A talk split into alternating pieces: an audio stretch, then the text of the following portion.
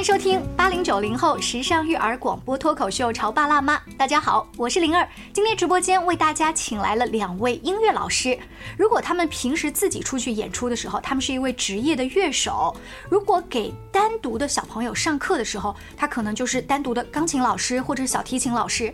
但是他变身为家长的时候，他要带领的是一整个班级的小乐队。让我们一起来认识一下邹老师、丹丹老师，欢迎你们二位。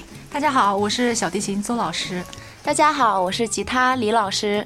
刚才认识两位的时候，我一直在好奇，说你们自己的演出任务已经很多了，再加上带单独的学生，这个任务其实还现在双减的压力之下，你们兴趣啊，纯的这种音乐兴趣班的工作任务还挺大的吧？平时的课也排得挺满的，为什么要再去帮一个班级里的孩子组一个乐队？本身主儿童乐队很多年前我就这么想过，嗯，然后正好我自己女儿她今年小学二年级，然后和班里的家长孩子们慢慢熟悉了以后，嗯，就是这个想法越来越强烈，然后二年级上学期的时候，大家几个人一拍即合，觉得就可以组建一下试一试。哦，刚开始的时候只有三位同学，嗯，一个钢琴、小提琴，还有一个手风琴。哦，这是三个比较基础的，对，比较基础。他们本身这几个乐器在外面也有上专业他们的乐器课，嗯，然后呢，乐队组建起来，结果反响特别的好，嗯，他们排到第二首曲子，我记得才排到第二个月的时候，班里面很多同学知道了，都说要参加。哇，但是那些没有来参加的小朋友也会乐器吗？大部分是不会的，然后慢慢慢慢，我们现在有十个同学，啊，然后刚开始他们来的时候就给他们排一些相对于简单一点的，在乐队里面做伴乐适合的，像口风琴、小钟琴、吉他这些。然后根据孩子他们排练的过程当中，有些孩子只是喜欢，但是他们没有太多的练习；但有些孩子又喜欢又特别主动的练他们的乐器，在我们乐队里面进步的很快，对，进步的非常的快。哦，就是前三个是完全有音乐基础的孩子，对，后面加入的虽然没有，但如果他跟着老师的节奏去练的话。说不定哦，他后来的兴趣班他会重新再去学一个小提琴或者是吉他之类的，是的，都有可能。你做了他的启蒙老师，等于是。对他们班乐队里面有个小男孩，之前就是敲手风琴，嗯，然后呢，他后来很喜欢很喜欢小提琴，嗯，他现在在跟我单独学小提琴，进步非常的快。哦，正常来说，我觉得可能一个孩子练这个曲子需要两节课、四节课、半个月或者一个月，他可以在一个星期之内把它练熟，他就非常想。尽快的在乐队里面能 C 位，对，能拉小提琴。呃，那我不知道一个班级里面如果有像你们这样子的明星家长来主要承担这个工作，我觉得作为其他家长我是很省心的。其他家长对于你们这十个小朋友来说，是不是有一种别人家的孩子、别人家的妈妈的感觉？没有，我们班有几位家长特别的给力，嗯，包括我们乐队平时排练以后，呃，他们要坚持打卡。家长都非常支持，我们班里还有乐队家长，他们会专门去把我们排的这些曲子啊、谱子，包括这些资料，全部都收集起来，给我们乐队专门做了非常丰富的那个宣传手册。哦。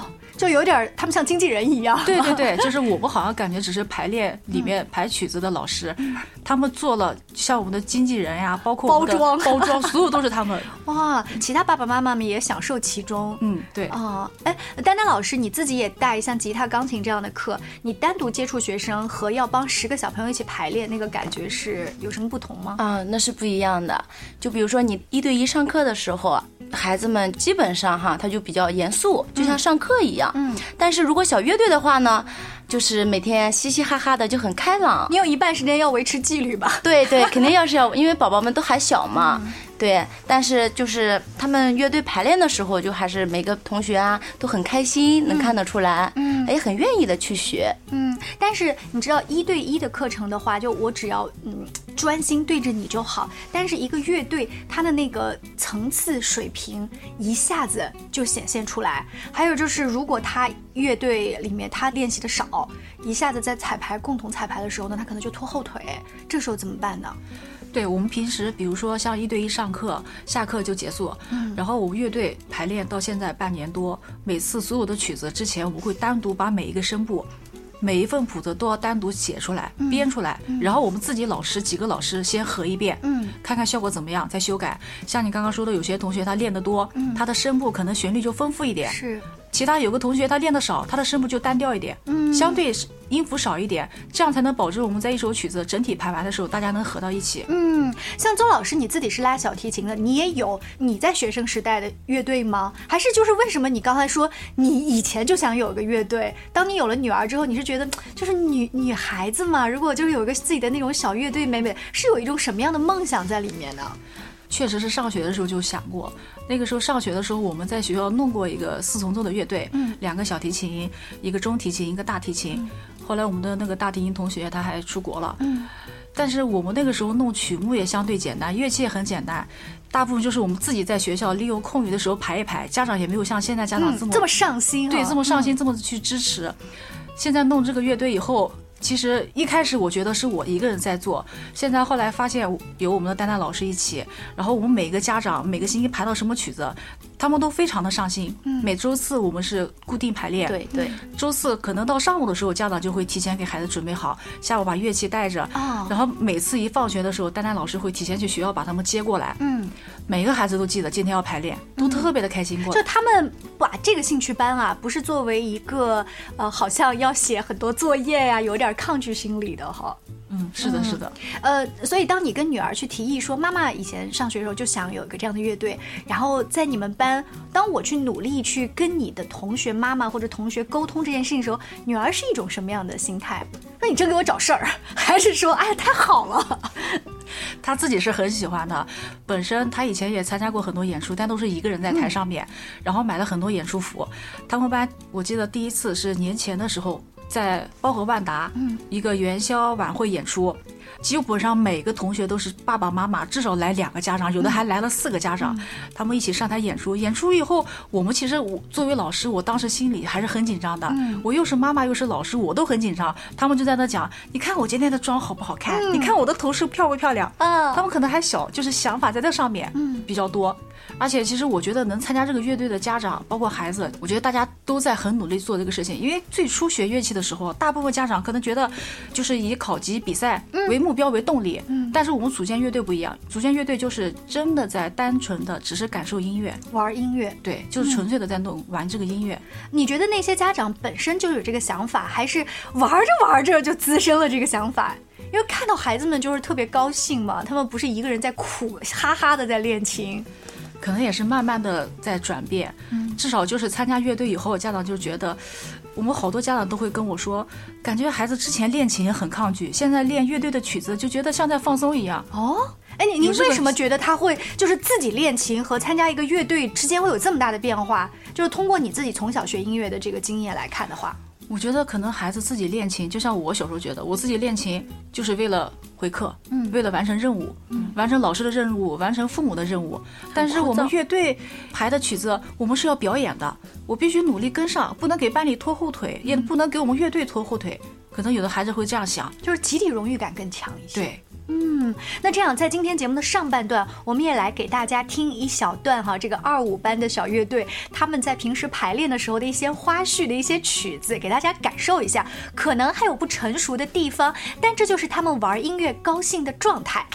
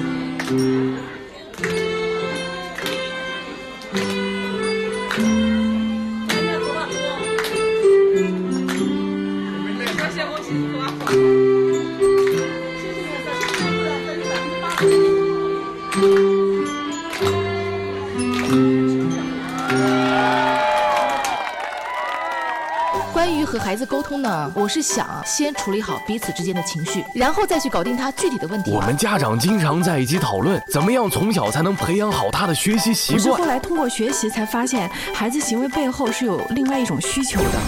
陪你一起吐槽养育熊孩子的苦，陪你一起追忆曾经自己的小世界。八零九零后时尚育儿广播脱口秀，潮爸辣妈。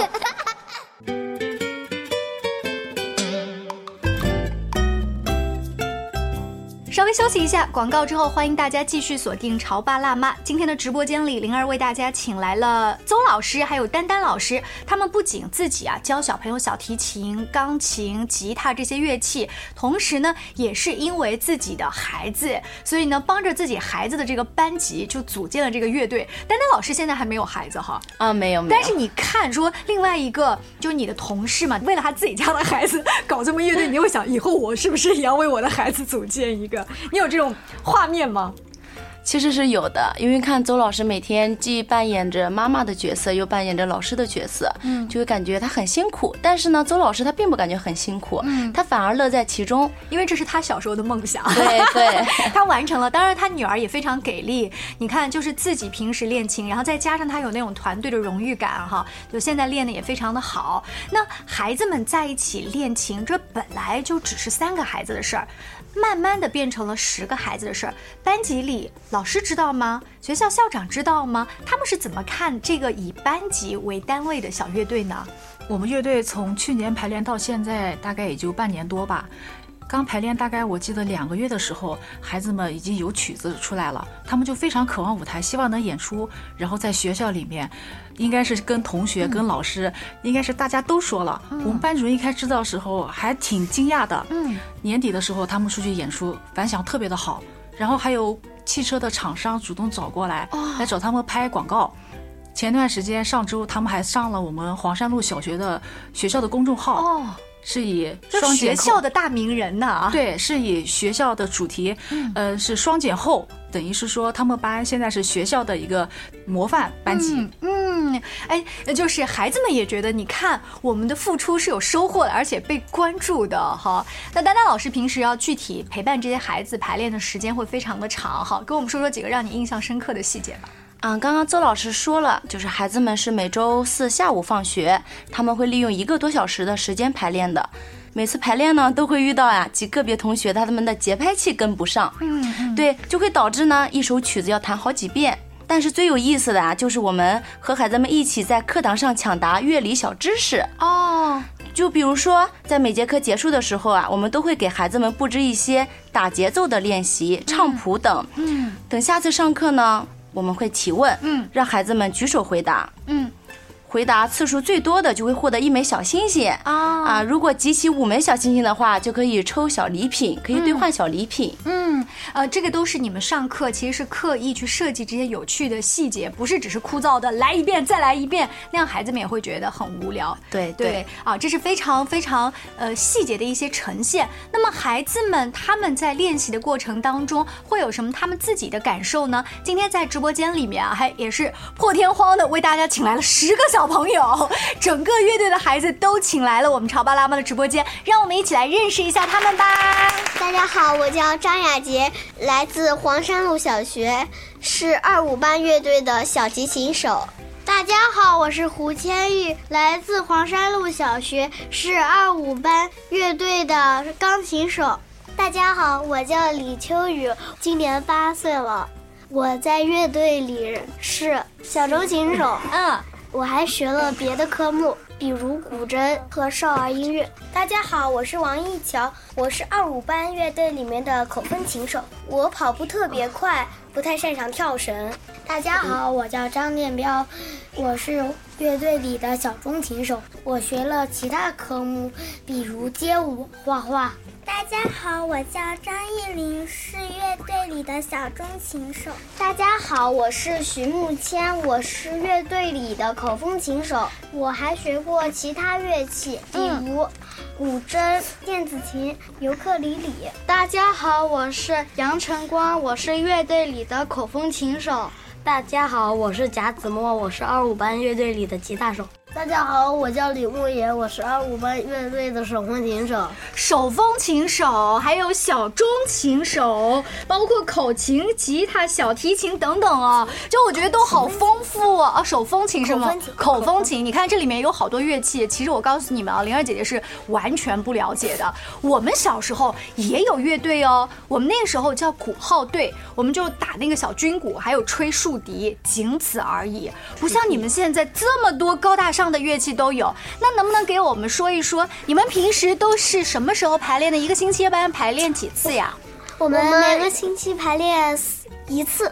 嗯，那我问问啊，就是自己跟着自己的，比如钢琴老师啊、小提琴老师学琴，和一个乐队一起排练，那个感觉有什么不一样吗？和别的乐器在一起，能够感受到更有趣、更丰富的感觉。嗯。那万一你弹的是对的，但是那个小朋友他走掉了，整个曲子也重来一遍，多耽误时间呀！会有这样的情况吗？会有。嗯，那怎么办呢？他就不要继续弹下去了。然后周老师就会纠正他哦，就是周老师就会纠正他，然后呢，然后呢，我们有的人也会教他，嗯，然后呢，一起再重来一遍。哦，就不会说都怪你，不会有这样的情况出现是吗？哦，那我来问问小朋友们哈，这么多的兴趣班，当时为什么你们会选择加入这个小乐队？它究竟吸引你的地方在哪里呀？可以和其他乐器一起合奏。我之前一直特别想和其他乐器，嗯，一起在那里演奏。嗯，就是一个人练钢琴会有点单调枯燥，是不是很无聊？跟其他人一起的话，你能够感觉到大家如果都没有出错，这一轮特别精彩的时候，你们会很高兴吗？很高兴哈。好，我再来问问哈，每个小朋友，呃，在这么多次的排练演出当中，有没有让你最难忘的事情啊？有一次，我们去合肥大剧院拍一个视频，然后呢是有一辆车，那个车上有一个天窗，然后呢我和吕牧野、张建彪都想钻到天窗上去，嗯，然后呢差点被卡住了。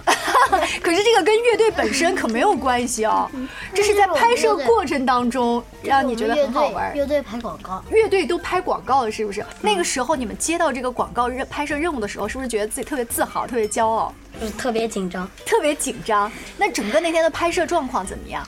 还好，还好。大家我看都打扮的很帅气啊，很美丽。这个过程会让你回去写作文了吗？还是写日记了吗？没有。好，没有。我再来问问啊，在这个兴趣上，你们基本上花的排练时间和学习时间，呃，刚才我了解是一个星期一次，但是你自己本身还要学吉他呀，或者钢琴啊。呃，那你们跟学习上有冲突吗？有的时候会有，但是呢，我每次练完琴以后回家，然后呢，我还会到我自己的房间再练一遍。哦，这是老师要求的还是自己主动的？呃，这是奶奶和我那个商量来的。然后呢，我练完之后呢，就去写作业。作业哈，彪哥呢？你呢？你一般到家里是先练这些兴趣爱好，还是先写作业？一般都是先写作业，嗯，然后然后再练琴，再练琴，再练舞，再练舞，练了一身大汗之后，正好洗澡睡觉了，是吧？啊，布丁你呢？我就是周天干的事。嗯，我周天上午吃完早饭就去上节课，上完节课吃午完午饭上编程课，上完编程课上舞蹈课。嗯，还挺忙碌的哈。啊，那你觉得兴趣爱好占用你太多学习的时间了吗？还是学习占用了你太多玩的时间了？两个都占了。我听我听到有人想大声的说，他是觉得学习占用他玩的时间。嗯，就是你觉得写作业那个叫学习，但是弹钢琴、弹吉他这种不不叫学习是吗？不对，我的意思就是那些学习和那些作业真的是，就是我从周一到周天都没有一天能休个息，都不能休息哈。子墨，你觉得呢？觉得跟他差不多，跟他差不多哈。雅洁说：“嗯，我我我学琴啊，没有什么太大冲突，因为我我每天中午吃完饭还剩一点时间，那些时间如果不用的话，不就闲着嘛？我就用利用中午那些时间去练琴，嗯，然后呢下午回来再把作业给写了。哇，就你的时间安排的特别的合理。这个中午练琴是你自己主动发现说不用白不用，还是妈妈提醒的？”是我自己说的。自己说的是不是？嗯，你们家里面，因为妈妈也是搞这个音乐的，呃，然后妈妈又担任了你们这个乐队里面主要的老师。你现在在班级里面会不会觉得特别骄傲？因为我的妈妈帮我们班级整个成立了这个小乐队。嗯，我不会，不会。嗯。啊，如果我有这样的妈妈的话，我会觉得我好棒。我觉得我的妈妈又好看，然后又很能干。你会觉得她好烦吗？天天盯着你们，又练琴，又写作业，还帮你们滴溜出去搞各种练习。不会。什么时候觉得她像妈妈？什么时候觉得她像一个小提琴老师？嗯，我睡觉时候她像一个妈妈。嗯，睡觉的时候因为她不吼你，搂着你是吗？嗯。那什么时候像老师？平常中午练琴的时候。所以我可以理解，练琴的时候妈妈是比较严厉的。现在眼睛还往妈妈那儿瞄一瞄，很紧张的点点头哈。啊，我想问问你们这个小乐队哈，你们作为其中的一员，接下来的小梦想是什么呀？我学习小提琴四年多，参加过很多比赛和演出，但是我更希望能和我的同学们一起站在舞台上。我们现在已经在练新曲子。还有我们学校的校歌，我的小梦想是希望我们二五班乐队可以走向更大、更专业的舞台。嗯，你脑海当中那个舞台是一个什么样的？能跟我们描述一下吗？就是合肥大剧院，合肥大剧院那样子的专业的舞台，底下可以坐上千的观众，是不是？我想。让我们的乐队嗯一起参加冬奥的那个哇，就是大型体育赛事的开幕式、闭幕式这样子的，对不对？他的意思有可能就是我们把。把《一起向未来》弹出来，《一起向未来》这样棒的曲子啊，我觉得这个想法特别好。你呢？想让我们乐队登上世界舞台。我想要在下面有几万、几千人的舞台上。嗯，我希望我们乐队能参加元旦联欢晚会，在那里演奏。哦，元旦联欢晚会，这个就是更加近距离一点，切实可行了，对不对？还有没有小朋友有不同的想法？来，布丁，就希望让越来越多人知道我们。哇，这个也很棒。那我问问你们，刚才提了这么多天马行空的这个梦想，如果为了实现这个梦想，你们接下来有什么计划吗？要实现这个，肯定不是嘴上说一说就行了。布丁，你说说。就让我们天天做练琴，天天都练琴。雅洁，你们觉得呢？我们学越来越专业的曲子，不能总是在那一个平台上。好，那在节目的尾声呢，我们刚才一直说你们的乐队，你们的乐队，你们的乐队到底叫什么名字呀？在我们的节目的尾声来告诉我们的听众朋友，我们一起喊出他们的名字好不好？一二三，二五八乐队。那在一起向未来这个曲子当中呢，我们结束今天的节目，也祝愿二五班的乐队里的小朋友可以早日实现他们刚才说出的那些美好的梦想。谢谢你们，拜拜。